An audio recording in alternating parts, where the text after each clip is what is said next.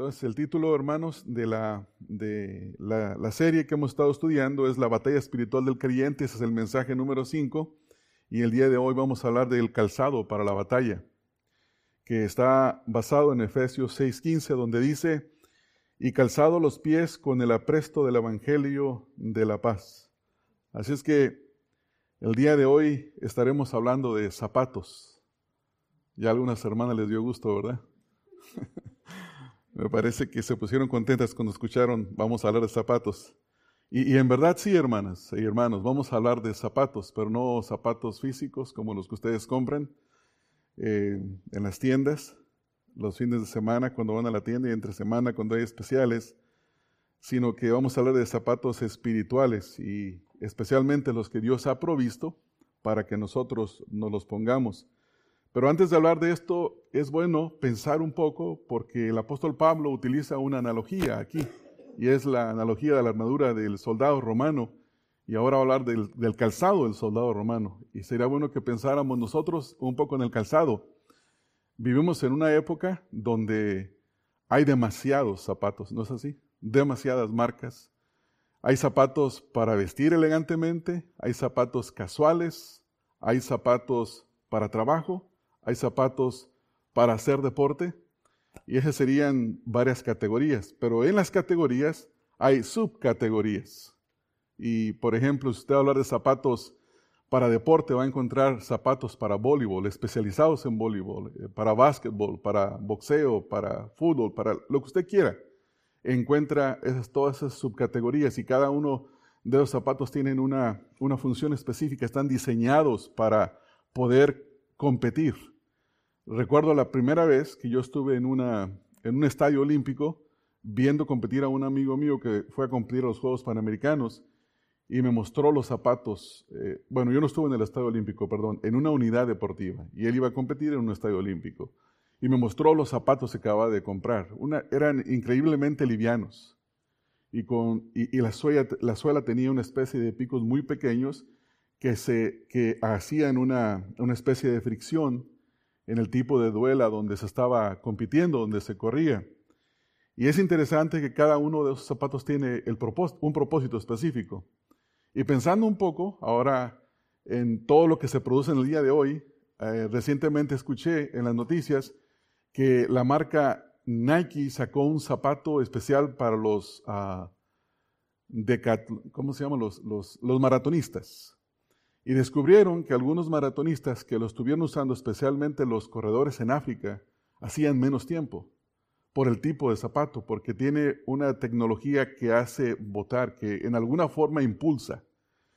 Y hace poquito me encontré un par de tenis, eh, aquí a la vuelta de la casa, en la tienda, en la, en la Marshall. Era mi número, blancos. Dije, los compro, digo, no, ¿para qué si no voy a correr? Mucho menos competir. Pero no uso zapatos deportivos, pero quisiera contarles una breve historia de cuando yo trabajaba en la jardinería, compraba una bota específica, de una marca específica. Era una especie de bota militar que cubría no solamente el tobillo, sino mucho más arriba en el tobillo. Y había una razón por la que les compraba. Era muy liviana, parecía un tenis. Eh, tenía muy buena protección, muy buena eh, el, sistema, el sistema de la suela muy liviano, muy, tenía muy buena protección y no solamente eso, sino que cubría más arriba del tobillo y ahí me interesaba ese tipo de bota. En una ocasión llego a una casa donde había un perro, un perro pitbull, que siempre lo encerraban antes de que yo entrara y en esa ocasión un niño pequeñito abrió la puerta de atrás y el perro salió inmediatamente me mordió en el tobillo. Por causa de la bota que estaba utilizando, los colmillos no penetraron a la piel. No me hizo básicamente gran daño, fue muy poco. Sí se me inflamó un poco el pie, pero no me hizo daño por causa del zapato que estaba utilizando. Entonces eso nos da a entender que hay zapatos que cumplen una función y también tienen una cierta protección. Y el apóstol Pablo, volviendo a nuestro estudio, utiliza esa analogía. Y en esa analogía es importante entender que en la vida cristiana Dios también nos ha provisto de un calzado espiritual, de acuerdo a lo que vamos a ver en esta, en esta noche. Y es para ayudarnos, por lo cual es sumamente eficaz, es muy eficaz ese calzado espiritual, tiene una función muy específica Y esto es el calzado espiritual de un cristiano, el cual debe de tomar para estar preparado para hacer resistencia, para estar firme contra la batalla que enfrentamos contra Satanás, contra sus huéspedes celestiales de maldad. Y hasta este momento, si ustedes recuerdan, hermanos, vamos a ver un poco lo que hemos visto. La primera cosa que aprendimos es que tenemos que ponernos de acuerdo al contexto. Vean ahí conmigo, hermanos. En el versículo número 13 dice, por tanto, tomad toda la armadura de Dios para que podáis resistir el día malo y habiendo acabado esto todo, estar firmes. Y lo dice, versículo 14, estad pues firmes, ceñidos vuestros lomos con la verdad. Y aquí hablamos del cinturón del soldado romano y describimos un poco cómo era. Era, era hecho generalmente de cuero y tenía una protección en la parte frontal para, para protegerse y servía para, para fajarse la túnica, para colgar la espada, pero pensando en la aplicación, dice Pablo, que es un cinturón de la verdad, y pensamos en que, a qué se refería, si era conocer la verdad de la palabra de Dios o era andar en verdad. Y aprendimos que las dos cosas. Una persona que no conoce la verdad no puede andar en la verdad, y por eso es necesario conocer la verdad, pero al mismo tiempo andar en verdad. Y estuvimos viendo en el contexto, y vean, por ejemplo, en el capítulo número 4, versículos 24 al 25, donde dice, y, y vestíos del nuevo hombre creado según Dios en la justicia y la santidad de la verdad, por lo cual, desechando la mentira, hablad verdad cada uno con su prójimo, porque somos miembros los unos de los otros. Y en el capítulo número 9, 5, versículo número 9, nos, nos dice algo similar. Vean ahí conmigo, dice, porque el fruto del Espíritu es en toda bondad, justicia y verdad. Entonces aprendimos que los primeros tres capítulos de esta epístola tiene que ver con doctrina, con teología, con verdad bíblica. Y esa verdad bíblica se aplica en los capítulos 4 al capítulo número 6. Y ese eh, eh, es el fruto que un cristiano da porque el Espíritu ahora mora en él, le ha sellado, tiene el Espíritu de Dios y anda en verdad. La segunda cosa que aprendimos se encuentra ahí mismo en el versículo 14. Dice, y vestíos con la coraza de justicia. Aquí en esto aprendimos que debemos de poner la coraza de justicia y de igual manera esto significa conocer el estado en el que nos encontramos delante de Dios. Recuerdan hermanos que aprendimos, o más bien algunos, algunos de ustedes ya lo sabían y lo volvieron a escuchar, que delante de Dios estamos en un estado de, justicia, es decir, que Dios nos declaró justos. Eh, ha habido una declaración legal sobre nosotros donde Dios nos ve como justos. Sin embargo, estamos en un proceso de santificación. Pero buscamos en la santificación vivir justamente, es decir, por gracia, por medio de la fe en el Señor Jesucristo, somos salvos y delante de Dios estamos en una posición correcta, pero ha comenzado un proceso de santificación en el que tenemos que vivir, aprender a vivir justamente. Ahora llegamos al calzado, a la tercera pieza de la armadura, y es el calzado. Y en el versículo número 15 dice, y calzados los pies con el apresto del Evangelio de la paz, el apresto del Evangelio de la paz. Pero antes de leer, de ir y ver en este versículo, quisiera ver algunos versículos que nos ayudan a pensar un poco en este estado de justicia en el que nos encontramos y cómo se aplica en la forma práctica. Vamos a ver, por ejemplo, vean ahí en el contexto, hermanos, en el capítulo número 5, en el versículo 27, de aquí mismo del libro, dice, a fin de presentársela a sí mismo una iglesia gloriosa, que no tuviese mancha, ni arruga, ni cosa semejante, sino que fuese santa y sin mancha. O sea que el, el propósito de que Dios nos haya justificado es para limpiarnos, para presentarnos de Él sin mancha, sin arruga, en una forma perfecta. Es decir, que la declaración legal que hay sobre nosotros se tornará una realidad en el día que nuestra salvación llegue a la consumación. En Colosenses capítulo 1, en el versículo número 22, dice, en su cuerpo de carne por medio de la muerte, para presentaros santos y sin mancha e irreprensibles delante de Él. El mismo concepto, la misma idea de que Dios nos ha salvado, pero para santificarnos, para presentarnos delante de Él sin mancha, sin contaminación. En Judas 1.24 dice, aquel que es poderoso para guardaros sin caída y presentaros sin mancha delante de su gloria con gran alegría. Y en Apocalipsis, fíjese cómo termina el libro de Apocalipsis en el capítulo número 22, casi en, en los penúltimos versículos, dice el versículo 11, el que es injusto, sea injusto todavía.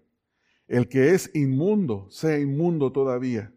El que es justo, practique la justicia todavía.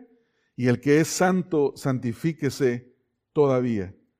Entonces vemos la relación entre la verdad de la palabra de Dios y, la, andar de una forma eh, de acuerdo a la verdad. Vemos la justicia que hemos recibido por Cristo, pero también vemos la relación en vivir una vida justa. Y ahora hemos llegado entonces a la tercera pieza. Vamos a ver ahora esta tercera pieza que se encuentra aquí en el versículo número 15. Y antes de leerlo, quiero leerles cuatro, cuatro eh, versículos, perdón, cuatro traducciones distintas del versículo número 15, porque quiero mostrarles algo que estaba observando cuando estaba estudiando. En la Reina Valera, que ya se lo leí, dice, y calzado los pies con el apresto del Evangelio de la paz. En la Biblia de las Américas dice, y calzados los pies con el apresto del Evangelio de la paz. No hay, se puede decir, ninguna diferencia. Lo único que ustedes van a ver es que la parte que dice los pies con el apresto del Evangelio de la paz están en capitales. Y la idea que se encuentra en esto es que está, es una cita del Antiguo Testamento. Después, en la versión de la Reina Valera 95, dice, y calzado los pies con el celo por anunciar el Evangelio de la paz. Notan que ha cambiado un poco ya, ¿no? Ya está dando una interpretación al versículo, no está, no es, esa no es ya una traducción, tiene una especie de interpretación. Y la nueva versión internacional es muy similar, dice, y calzados con la disposición de proclamar el Evangelio de la paz. Entonces, se dieron cuenta, las primeras dos versiones son lo que se llaman traducciones literales, se tratan de ajustarse lo más cercano al texto. Y las otras versiones, yo no sabía que la Reina Valera 95 tenía hasta cierto punto un poco de parafrasis en algunas cosas. Y al observar esto nos damos cuenta que hay como una especie de interpretación. Pero la pregunta que nos hacemos es si eso es lo que dice el texto. Entonces, este texto, una de las primeras cosas que hay que observar es, hay que leer el texto en su contexto. Y el contexto en el que nos está dando este pasaje ha sido muy obvio porque ya lo hemos observado varias veces. Noten, noten conmigo, hermanos, lean desde el versículo número 10. Dice, por lo demás, hermanos míos, fortaleceos en el Señor y en el poder de su fuerza, vestidos de toda la armadura de Dios. Y escuche esto, esto es para qué, habla del propósito. Dice, para que podáis estar firmes contra las acechanzas del diablo. O sea que Aquí el punto es permanecer firme porque Satanás está atacando, va a atacar. Versículo 12, porque no tenemos lucha contra sangre y carne, sino contra principados, contra potestades, contra los gobernadores de las tinieblas de este siglo, contra huestes espirituales de maldad en las regiones celestes. Ahí ya se hace más amplio, no solo Satanás, sino que son las huestes espirituales. Versículo 13, por tanto, tomad toda la armadura de Dios y escuche esto para que podáis resistir el día malo y habiendo acabado todo esto, ¿qué dice ahí hermanos? Estad firmes una vez más. O sea que el propósito de la armadura de buscar el fortalecimiento en Dios es estar firmes.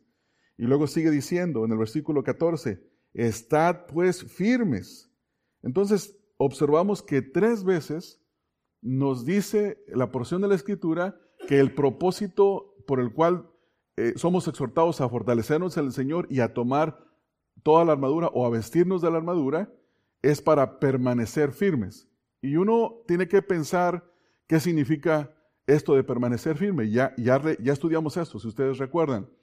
Permanecer firme significa mantener un territorio sin moverse. y, la idea es del soldado que está siendo atacado y tiene un terreno donde está siendo atacado y está defendiéndolo, está cuidándolo y tiene que resistir. Y la única forma de resistir es que el enemigo no los conquiste y no tome lugar del terreno que el soldado está defendiendo.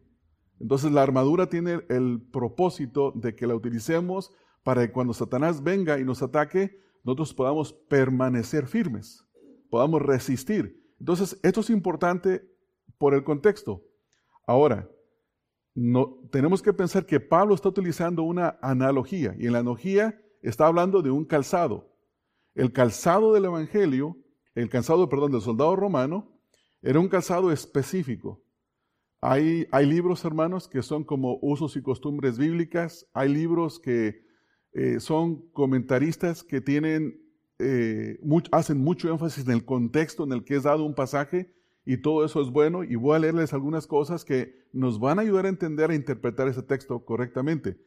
Y el dilema que vamos a enfrentar en este texto es el siguiente, versículo 15, cuando, cuando Pablo dice, y calzado los pies con el apresto del Evangelio de la paz, aquí viene lo siguiente, dos opciones. Una, está diciendo Pablo que nos, nos pongamos eh, como zapatos el Evangelio de la paz para que vayamos y lo llevemos y lo prediquemos? Como la Biblia de las Américas está diciendo ahí, que aparentemente está citando Isaías, que ahorita vamos a ver el pasaje. ¿O está diciendo Pablo que nosotros nos pongamos eh, las sandalias del Evangelio o el calzado del Evangelio para que estemos listos para defender el Evangelio contra los ataques de Satanás. Son dos opciones. Y la mayoría de los comentaristas que usted va a leer le van a presentar las mismas dos opciones. Y algunos se van a inclinar por una y otros se van a inclinar por otra. Entonces, nosotros no queremos en esta noche ser dogmáticos pero también queremos aprender a, pensar en qué contexto está dado este versículo. Y en el contexto en el que está dado es permanecer firme, permanecer inamovible. No habla de, de ir y de llevar. No estoy diciendo que no debemos de llevar el Evangelio, es una obligación, estamos bajo la obligación. Pablo dijo, ay de mí si no predico el Evangelio. Eh, somos mandados a ir y a ser discípulos, pero al hacer discípulos hay que predicarles el Evangelio. Entonces vamos a tratar de pensar eh, sobre, este, sobre este punto. Entonces la, forma en lo que lo hacemos es viendo, como ya les mencioné, un poco el contexto. Aquí en este contexto, eh, el apóstol Pablo enfatiza, recuerden, el mantenerse firmes, versículo 11, 13 y 14. Y como ya lo mencioné, algunos comentaristas citan Isaías 52, 7. Vamos a leerlo, hermanos. Isaías 52, 7 dice, Cuán hermosos son sobre los montes los pies del que trae alegres nuevas, del que anuncia la paz, del que trae nuevas del bien, del que publica salvación, del que dice a Sión, tu Dios reina.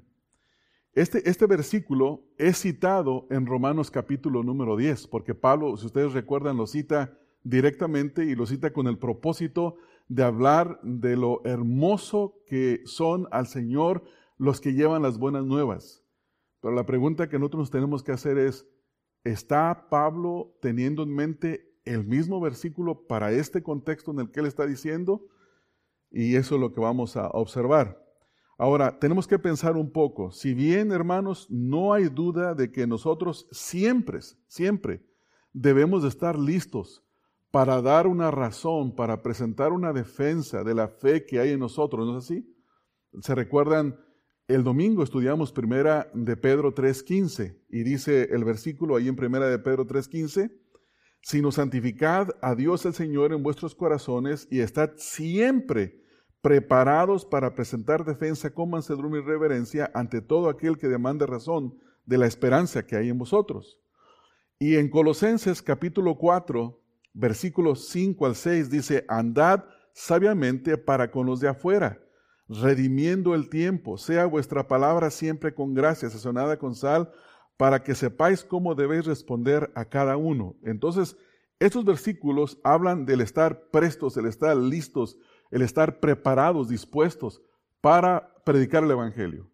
Estos que acabamos de ver. Entonces, sí es verdad que la Escritura enseña que el creyente tiene que tener una disposición constante de predicar el Evangelio escuchaba el testimonio de un pastor hace unos días que dice que él manejaba por un, por un highway donde había una especie de descanso para troqueros y dice que siempre eh, él, eh, él, sentía que el Señor le decía, párate y testifica. Hay muchas personas que necesitan escuchar.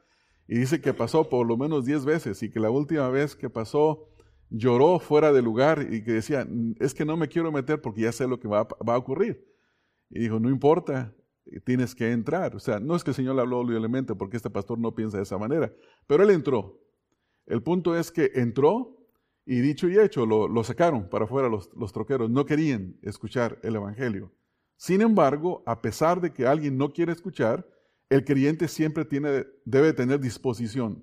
Y eso quiero que quede bien claro. No estoy enseñando que no debemos de tener disposición, sino todo lo contrario. Eso es lo que enseña la Escritura. Entonces vamos a ver aquí qué dice el versículo. Vean, lean conmigo, hermanos, ahí el versículo 15. Y calzados los pies con el apresto del Evangelio de la paz. El, texto es muy sencillo. Es cuando alguien se calza, ¿qué hizo? Se puso los zapatos. ¿No es así, hermanos? Eh, una persona, va de compras, compra zapatos y dice, ya me calcé. ¿no? Fui, compré zapatos y se los ha puesto. Entonces el texto es muy sencillo. Pablo dice que se ponga los zapatos. Entonces aquí el énfasis en esta porción de la escritura habla de una especie de preparación. Cuando dice y calzados los pies, está hablando de el propósito de ponerse, de prepararse. Y, y pensémoslo de esta manera. Si usted está viendo un juego de fútbol y ve la banca los jugadores que están en la banca. ¿Alguna vez usted ha visto a los jugadores en la banca que tienen que estar preparados para reemplazar a otro sin los zapatos puestos? ¿Verdad que no? Usualmente siempre tienen los zapatos puestos. ¿Qué indica eso? Que están listos. Ya se los pusieron, ellos están listos. Pero cuando un jugador ya jugó la mitad del tiempo o un poco más, y, sale a la banca, ¿qué es una de las primeras cosas que hace? Usualmente lo puede ver después de que ya trae los zapatos hasta en la mano. ¿Qué indica eso? Que ya no está listo. La misma idea tiene el apóstol Pablo para nosotros en este versículo, que estemos listos, que estemos preparados. Y el versículo lo sigue diciendo, dice, y calzado los pies, y la siguiente palabra dice, con el apresto, con el, con el apresto. Entonces, Recuerde una vez más, hermanos, que aquí el contexto es a estar firme. Y aquí, en este contexto, lo que significa esta palabra que acabamos de ver, tiene que ver con el, estar listo para presentarse para la acción. Entonces, Pablo está dando un mandamiento de que una persona se prepare para la acción, se prepare para trabajar. Yo trabajé en el campo con mi padre desde pequeño y hay un momento en el que parábamos para descansar y comer.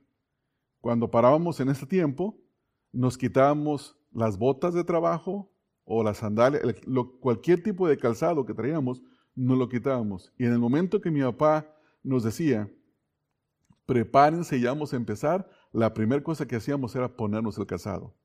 Teníamos que estar listos para trabajar. Entonces, esta es la primera cosa que observamos aquí que en esta, esta tercera pieza de la armadura se nos manda a calzarnos los pies. Y esto significa tener una disposición, tener una aptitud para hacer algo, de, tener una, una, presteza, una preparación. Y un, un, ejemplo de esto lo vemos en el libro de Salmos, en el capítulo, a ver, déjeme ver. Sí, capítulo, Salmo 10, versículo 17. Dice, el deseo de los humildes oíste, oh Jehová, y escuche esto, tú dispones su corazón y haces atento su oído. ¿Qué quiere decir esto, hermanos? Que les da disposición, que los prepara, que los pone, que los deja estar listos. Entonces, este tiene, tiene que ver con un estado de preparación para que una persona esté dispuesta tanto en lo interno como en lo externo. Entonces, la primera cosa que Pablo está diciendo aquí es que nos preparemos para la acción, que estemos listos. ¿Qué acción ¿A qué acción se refiere, hermanos? a los ataques de Satanás. Es decir, que Satanás en cualquier momento puede lanzar un ataque contra nosotros. En cualquier forma, puede venir una forma de tentación, puede venir una especie de desánimo por alguna situación, puede venir algo muy de, inesperado que había, que no, no pensábamos que jamás iba a ocurrir en nuestras vidas, y por esa razón tenemos que estar prestos con los, las sandalias del Evangelio. Entonces, vamos a ver ahora en la forma en la que Pablo está tomando esta analogía. Eh, la protección, las sandalias del soldado o los zapatos del soldado, algunos comentaristas dicen que eran botas, pero cuando usted busca las fotografías, parecen sandalias. Pero ellos le llamaban botas. ¿Cuál era el propósito? Cubrirse, ¿no? Cubrirse el pie, estar preparados. Estas sandalias y estos zapatos tenían el propósito de cubrirse. Fíjense, hermanos, lo que dice un comentarista, cómo se le llamaba a este tipo de sandalia. Se le llamaba eh, la caligal, caligal, y viene del el emperador Calígula. Dicen que cuando Calígula era muy pequeño, su padre lo llevaba a andar entre los soldados y él era tan pequeño que los soldados le decían la bota. Y a la bota después, cuando él vino a ser emperador, le comenzaron a llamar la Calígula o la Calígal, que es la bota que se utiliza para el soldado romano. Escuchen lo que dice un comentarista. Estas botas militares se les llamaba la Calígal. Era una de las partes más importantes de la armadura del soldado romano y estaban diseñadas para grandes marchas y caminar sobre cualquier clase de terreno. Se ha dicho que uno de los secretos para la victoria de los soldados romanos consistía en estas botas tan especiales y Pablo hace uso de esta imagen en el versículo número 15. Entonces las botas tenían no solamente un cuero de suela muy grueso, sino que tenían clavos incrustados, obviamente para, para tener, hacer fricción cuando subiera una montaña o cuando fuera bajándola, poder detenerse y no resbalarse, o cuando estuviera peleando, poder permanecer bien firme. Entonces lo que Pablo está diciendo aquí, ahora tomando el uso de la metáfora aquí, es de que el cristiano tiene que ponerse los zapatos del Evangelio con el propósito de estar firme. Pero dice, calzado los pies con el apresto pero le llama aquí el Evangelio de la paz. El Evangelio de la paz.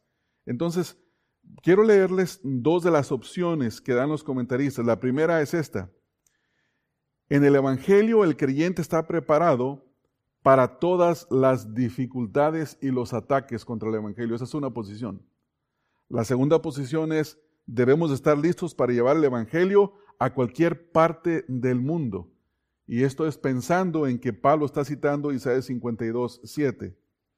Después de estudiar un poco esto, hermanos, yo he tomado la postura de algunos comentaristas que, de acuerdo al contexto, esto se refiere principalmente a permanecer firme contra los ataques que se hacen contra el Evangelio, sean personales o sean a nivel eh, grupo, iglesia, eh, convención evangélica, como usted le quiere llamar. El punto es, es, estar firme contra los ataques que vendrán contra el Evangelio. Y si ustedes se ponen a pensar por un momento, el Evangelio siempre ha sido atacado, hermanos. Siempre ha sido atacado en todas las formas.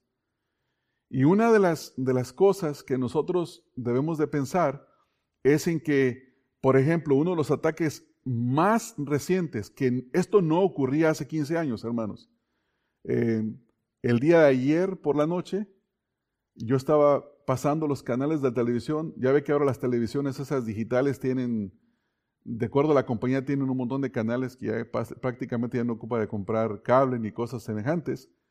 Y estaba viendo a un hombre que salía en la radio hace muchos años. Estamos hablando de principios de los 90. Y es, es carismático. Eh, trabaja para la iglesia católica y todavía está ahí, pero recuerdo que en aquel tiempo había, había mucha fricción entre católicos y evangélicos. Había una distinción muy clara en quién era quién. No había cosas de que no importa, todos somos uno, todos vamos a ir al cielo. Pero en nuestros días, e, el espíritu de un pluralismo religioso ya se metió a la iglesia evangélica y no solamente a la iglesia evangélica, a todas partes. Hace 15 años usted hablaba con una persona católica y, ellos tenían una posición firme en que usted no era católico y usted decía, yo no soy católico, yo soy evangélico y esto es lo que creo. El día de hoy nadie quiere discutir absolutamente nada. Dice, tú estás bien, yo estoy bien, tú tienes intenciones de ir al cielo, yo tengo intenciones de ir al cielo, estamos bien. Ahora incluso las personas católicas le llaman a usted y le dicen, oye, ¿podrías hacer oración por mí? Por mí? Y uno se pone a pensar, ¿por qué me está pidiendo oración? Porque él cree que, él, que es bueno que él le pida a sus santos, a sus ídolos, oración, él les haga rezos y ruegos y que nosotros agregamos un poco porque mientras más oración, los problemas se van a solucionar. No es que está buscando a Dios. Entonces, hermanos, si pensamos de esta manera, el pluralismo religioso ha sido ahora una realidad, un ataque dentro de la iglesia contra el Evangelio. Y nosotros tenemos que asegurarnos de que ese ataque no quede sin ser contrarrestado, que permanezcamos firmes. Y esta es la forma en la que podemos fallar o obedecer este versículo. Número uno, en primer lugar, si alguien viene y nos dice que ellos están bien, que tú estás bien, que creemos en el mismo Señor Jesucristo, que ellos son salvos también por, por, fe, por fe, por gracia en Jesucristo, y que nosotros creemos exactamente lo mismo, nosotros no podemos quedarnos callados. Tenemos que clarificar. Tenemos que decirle, tú me estás diciendo que crees en Jesucristo, que la fe en Jesucristo te salva, pero solamente la fe sin las obras o también la fe más las obras. Y si la persona dice, obviamente van a decir más las obras, entonces le tenemos que decir, ese no es el Evangelio. Eso es una perversión del Evangelio. Tú has eh, tienes otro evangelio, tienes un evangelio que no es el evangelio, no salva. No te puede salvar ese evangelio. Tenemos que clarificar y eso es lo que significa lo que Pablo está diciendo aquí. Estamos poniéndonos los zapatos, las sandalias del evangelio para estar listos, estar preparados cuando todo esto viene, todos los ataques contra el evangelio vienen, pero lo hacemos en paz. Obviamente no peleamos en el sentido de, físicamente, pero sí discutimos en cuanto, a lo que, en cuanto a lo que la escritura dice. Otro ejemplo de esto es cuando una persona le dice a un cristiano evangélico, le pregunta, ¿qué es lo que, por qué odias tú a María? Yo no sé si ustedes les han hecho esa pregunta, a mí me la han hecho. Y uno tiene que decir, yo no la odio, pero no le voy a dar una honra o gloria que solamente le pertenece a Jesucristo. Porque una de las intenciones que siempre ha habido en las doctrinas católicas es que hacer a María corredentora con Jesucristo, no solamente cointercesora, sino corredentora. Y eso, hermanos, literalmente es una blasfemia. No podemos dejar que eso sea así. Entonces, por esa razón tiene que explicar. Ahora, seguimos leyendo el versículo. Dice aquí, Estad pues firmes, ceñidos vuestros lomos, perdón, versículo 15, calzados los pies con el apresto. ¿Qué significa esta palabra, el apresto? El apresto del Evangelio eh, tiene que ver con el estar completamente listo, no solamente haberse preparado, sino estar completamente listo. Vea, por ejemplo, lo que significa esto en Tito capítulo número 3, en el versículo número 1, donde Pablo usa este término para exhortar a los creyentes a estar preparados para toda buena obra. Dice, recuérdales que se sujeten a los gobernantes y a las autoridades, que obedezcan, y lo dice aquí, que estén dispuestos, esta es la palabra, dispuestos a toda buena obra. Y es la misma palabra que Pablo está utilizando aquí para hablar del apresto, de la disposición. O sea, ponte el calzado del Evangelio, está listo y ahora está preparado para lo que viene eh, con el Evangelio de la paz. Entonces, esto que está diciendo Pablo aquí habla de que una persona pensando en el contexto del soldado romano, que traía un buen par de botas, esa persona estaba lista para marchar, para escalar montañas, para cruzar desiertos y cuando se encontraba con el enemigo, pelear y, estar listo para mantener un terreno con firmeza y poder pelear y estar listo para pelear. De la misma manera, el Señor Jesucristo nos exige a nosotros que nos pongamos esas sandalias del Evangelio para que estemos listos para que nosotros peleemos las batallas cuando vengan contra nosotros, que vengan contra la iglesia. Hermanos, hace unos 15 años en esta congregación, una persona estaba diciendo que había mucha gente buscando a Dios y que ellos estaban dispuestos a venir a la iglesia, pero que la gente en la iglesia, por sus actitudes y por sus formatos, no les daba la entrada. Y básicamente nos dijeron esto, que la forma en la que estaba este diseño, dice, ellos llegan y ven las bancas, no se quieren sentar. Llegan y ven el púlpito y se asustan al ver al púlpito. Entonces lo que necesitamos de hacer es quitar las bancas y poner sillas cómodas. Y una persona que estaba junto a, esta persona que estaba promoviendo esto, le agregó, dice, oh sí, dijo, y hay que poner seis pulgadas de separación entre silla y silla, porque la psicología dice que ese es el espacio que debe de haber entre personas. Y el mensaje hay que bajarlo un poquito, no puede ser de una hora, porque la gente no tiene eh, un sistema, no tiene eh, atención. No pueden estar sentados por 30 minutos escuchando a una persona hablar. Y si quitamos el púlpito y ponemos simplemente una mesita con un vaso de agua, una taza de café, y el pastor no trae Biblia de preferencia, la gente que está buscando a Dios va a entrar, va a entrar, va a entrar. Y eso se estaba cocinando aquí de una manera tremenda. Y si ustedes ven, hermanos, en Romanos capítulo número 3, un pasaje que ustedes ya, conocen demasiado bien, dice en el versículo 3, dice, que no hay uno bueno, no hay quien busque a Dios. Entonces, si estamos con, con el calzado del Evangelio bien puesto y estamos listos para defender el Evangelio de un ataque como ese, lo que hacemos es que abrimos nuestra Biblia y decimos, hermanos, el problema no es, no está aquí dentro en las cosas externas como las bancas, el púlpito, todo eso. No es cierto que la gente está buscando a Dios. ¿Cómo sabes tú eso? Porque no hay quien busque a Dios, dice la Escritura. Pero si ustedes se recuerdan, hubo un movimiento que en inglés se llamaba Friendly Seeker movement. Eh, el, movimiento busca, de los que buscan, vamos a decirlo. No sé qué, cuál sería la mejor traducción. El punto es que vino ese tremendo ataque. Otro ataque que hubo aquí en esta congregación, y este fue directamente con Rodolfo, ahí está él, ahí está él, es que le, le acusaban a Rodolfo de que no quería recibir el Evangelio que decía, solo cree en Jesús y nada más.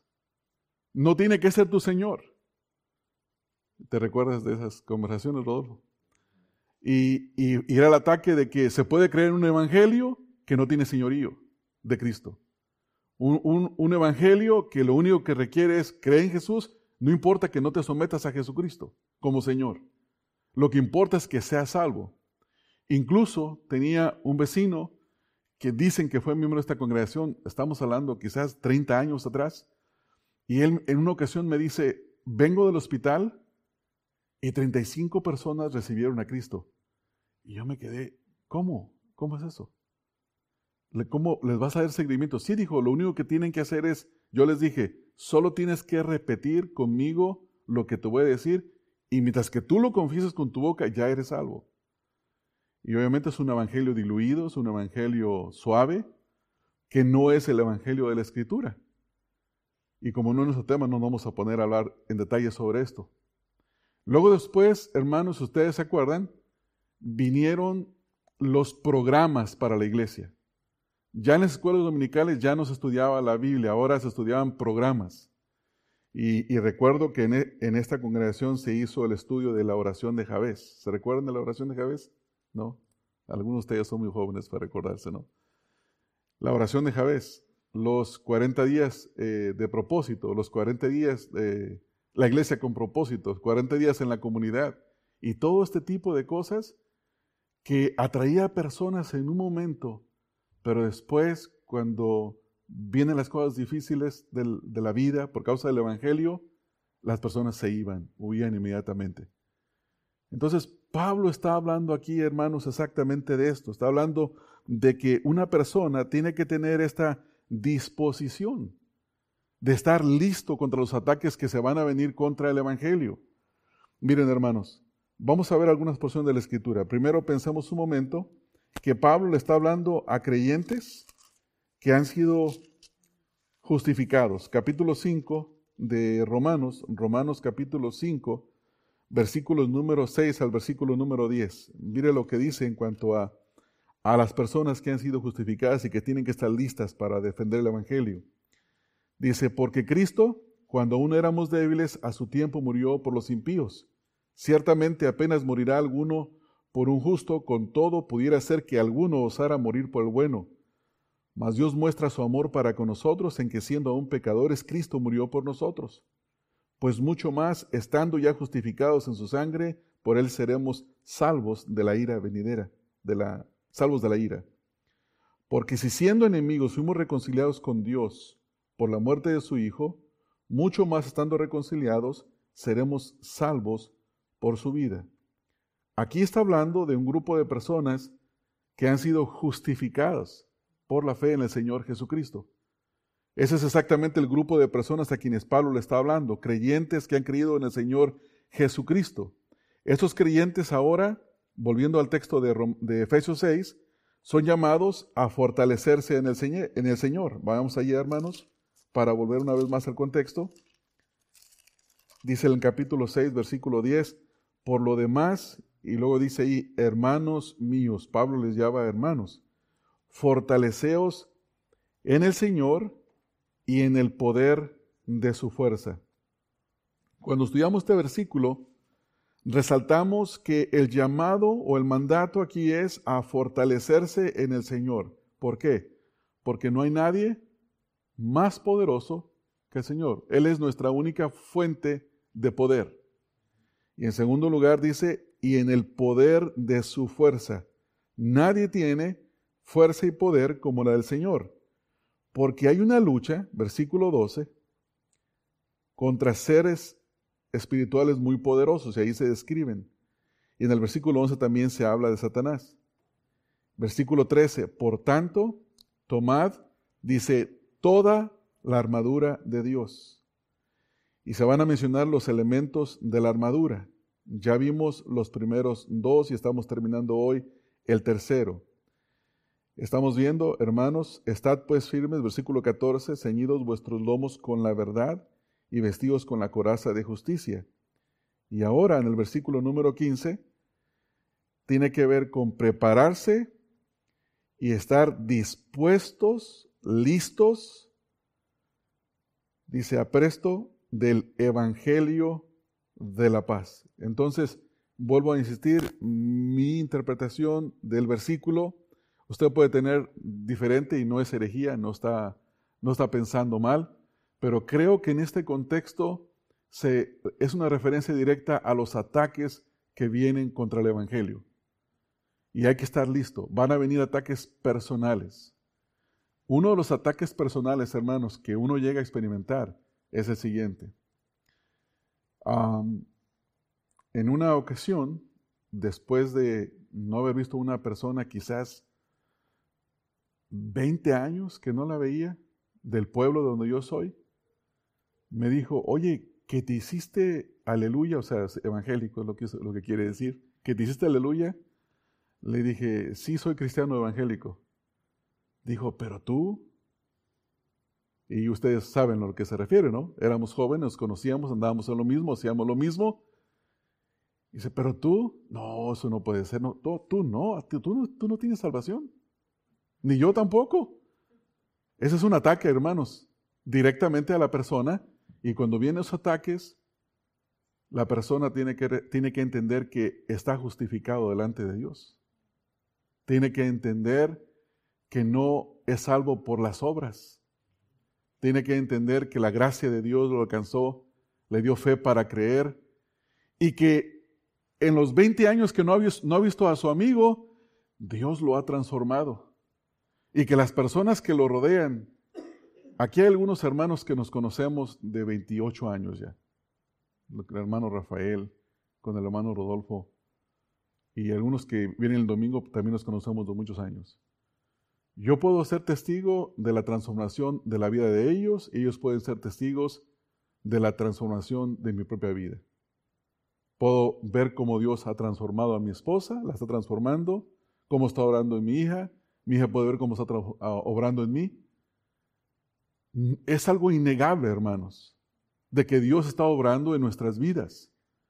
Y cuando vienen los ataques, tenemos que estar listos para poder defenderlo. Entonces vienen ataques personales, pero contra el Evangelio, contra la obra del Evangelio en nuestras vidas, y van a venir ataques contra la vida de la iglesia, hermanos. Otro ataque, quiero terminar, ahorita quiero leer algunas, un par de cosas para terminar. Otro ataque, hermanos, que nosotros estamos enfrentando en esta época, eh, quizás vamos a decir en los últimos 10 años, ha, ha estado muy fuerte, es la tentación de que las iglesias se conviertan en centros de entretenimiento, de, que de, tener un ambiente en el que la gente quiera volver la próxima semana con más. Tengo un amigo que es pastor, que tiene una iglesia como de, la última vez que supe eran como 1.300 miembros, pero hubo un escándalo ahí y yo pienso que se bajó muchísimo. Dicen que se fueron como 500 personas en un problema muy serio que hubo ahí. Pero el racional de él es tener grupos de música distintos cada fin de semana, incluso comediantes cristianos, mínimo una vez al mes. Y el racional es, tenemos que darles a las personas una razón para que vuelvan la próxima semana. Y es una lucha, hermanos. Aquí hemos tenido personas que llegan a la congregación y eh, recuerdo una ocasión, las hermanas estaban haciendo un yard allá afuera y llega una familia y me dicen, quieren hablar contigo. Y la familia me dice, queremos entrevistarlo. Y yo dije, no veo cámaras, no veo nada, pues, ¿cómo quieren entrevistar? Estoy bromeando, hermanos. Me dice, queremos saber qué tipo de iglesia son ustedes, porque queremos venir aquí. Y la primera cosa que me dijeron, cuéntenos cómo es un servicio típico. Y se los conté. Y luego, ¿qué cosas tienes para los jóvenes? Le dije, ¿existe esto? Y existe esto otro. Y me dijeron, pues muchas gracias por su amabilidad, pero no, no son la iglesia que nosotros estamos buscando. Y le dije, está bien, le dije, este, me agrada que hayamos tenido esta conversación. Le dije, disculpe, tengo una pregunta. Le digo, ¿cómo es un servicio que usted le traería? Y me describió un entretenimiento. Y no queremos entretenerlos, hermanos. No queremos nosotros tener un centro de entretenimiento en este lugar. Por esa razón tenemos que ponernos los, las sandalias del Evangelio, el calzado del Evangelio y estar listos, puestos, dispuestos para los ataques que van a venir contra el Evangelio a nivel personal y contra el Evangelio a nivel iglesia, a nivel nación o como sea que vengan cada uno de ellos. Em, les quiero recomendar un par de buenos libros. Eh, yo personalmente he leído, a mí me edificaron mucho. Este, hay un libro de John Piper que se llama Lo que Jesús demanda del mundo. Es un buen libro. Hay otro libro que creo que varios de ustedes ya lo leyeron, es El Evangelio según Jesucristo por MacArthur. Y otro de sus libros que se llama La suficiencia de Cristo. No, nuestra suficiencia en Cristo. Y otro libro del mismo que se llama Avergonzados del Evangelio. Les animo que si no los han leído, Léanlos porque tratan específicamente con este punto que estamos hablando, contra los ataques que vienen contra el Evangelio. Uno antes de que se me olvide. Había una joven, eh, ¿se recuerdan de los hermanos Silo ustedes, verdad, hermanos? Que su hija, se, su hija fue a España, estudió psicología y eh, cuando, cuando se graduó ella, eh, el pastor que teníamos en ese tiempo estaba feliz porque ahora sí se iban a poder tratar los problemas psicológicos de los hermanos por un profesional. Entonces, ¿cuál era la idea, hermanos? Que la psicología era necesaria. Cristo no es suficiente, ni tampoco la palabra de Dios es suficiente para tratar con los problemas de una persona. Eso es lo que, ese es el ataque contra el Evangelio. Pero necesitamos entender que Cristo es suficiente para nosotros y que la palabra de Dios es suficiente para transformarnos en cualquier área de la vida que nosotros tengamos. Miren, cuando usted tiene un problema, la, la primera pregunta que se hace en la consejería bíblica es, ¿cuál es tu problema? La segunda es, ¿qué dice Dios de tu problema? Y la tercera es, ¿qué te manda hacer Dios en cuanto a tu problema? Todo está en escritura. Todo, todo está en escritura. Por esa razón, pongámonos los pies del Evangelio para que estemos listos, preparados, eh, dispuestos para cuando vienen los ataques contra Él. Y también, obviamente, no, no dejemos de predicar el Evangelio y llevemos el Evangelio, por si alguno de ustedes piensa distinto. Este, pero no se preocupen, no hacemos enemistad si piensa distinto en cuanto a esto. Vamos a orar, hermanos, y darle gracias, Señor, por su palabra. Padre, te damos gracias por que nos nos estás permitiendo estudiar esas piezas de la armadura que debemos de tomar completamente para que nosotros podamos permanecer, estar firmes contra las acechanzas del diablo. Y hemos visto, Señor, que la primera pieza tiene que ver con la verdad, la verdad del Evangelio, la verdad bajo la cual debemos de vivir. La segunda tiene que ver con la justicia, eh, tú nos has justificado delante de ti y nos mandas vivir vidas justas. Y la tercera, Señor, que hemos aprendido el día de hoy es ah, el calzado del Evangelio, es decir, el, el estar puestos, dispuestos, preparados, listos, para cuando vengan los ataques contra el Evangelio, nosotros podamos permanecer firmes y no ser movidos por el enemigo que, que, ataca el Evangelio en nuestras vidas y en la vida de la iglesia. Gracias por la instrucción de tu palabra, Señor. Ayúdanos a, a, capacitarnos cada día más, especialmente con la lectura directa de tu palabra y también la de algunos libros, algunos buenos libros que nos ayudan a comprender más el tema. Rogamos estas cosas, Padre, en el nombre de Cristo Jesús. Amén. Amén.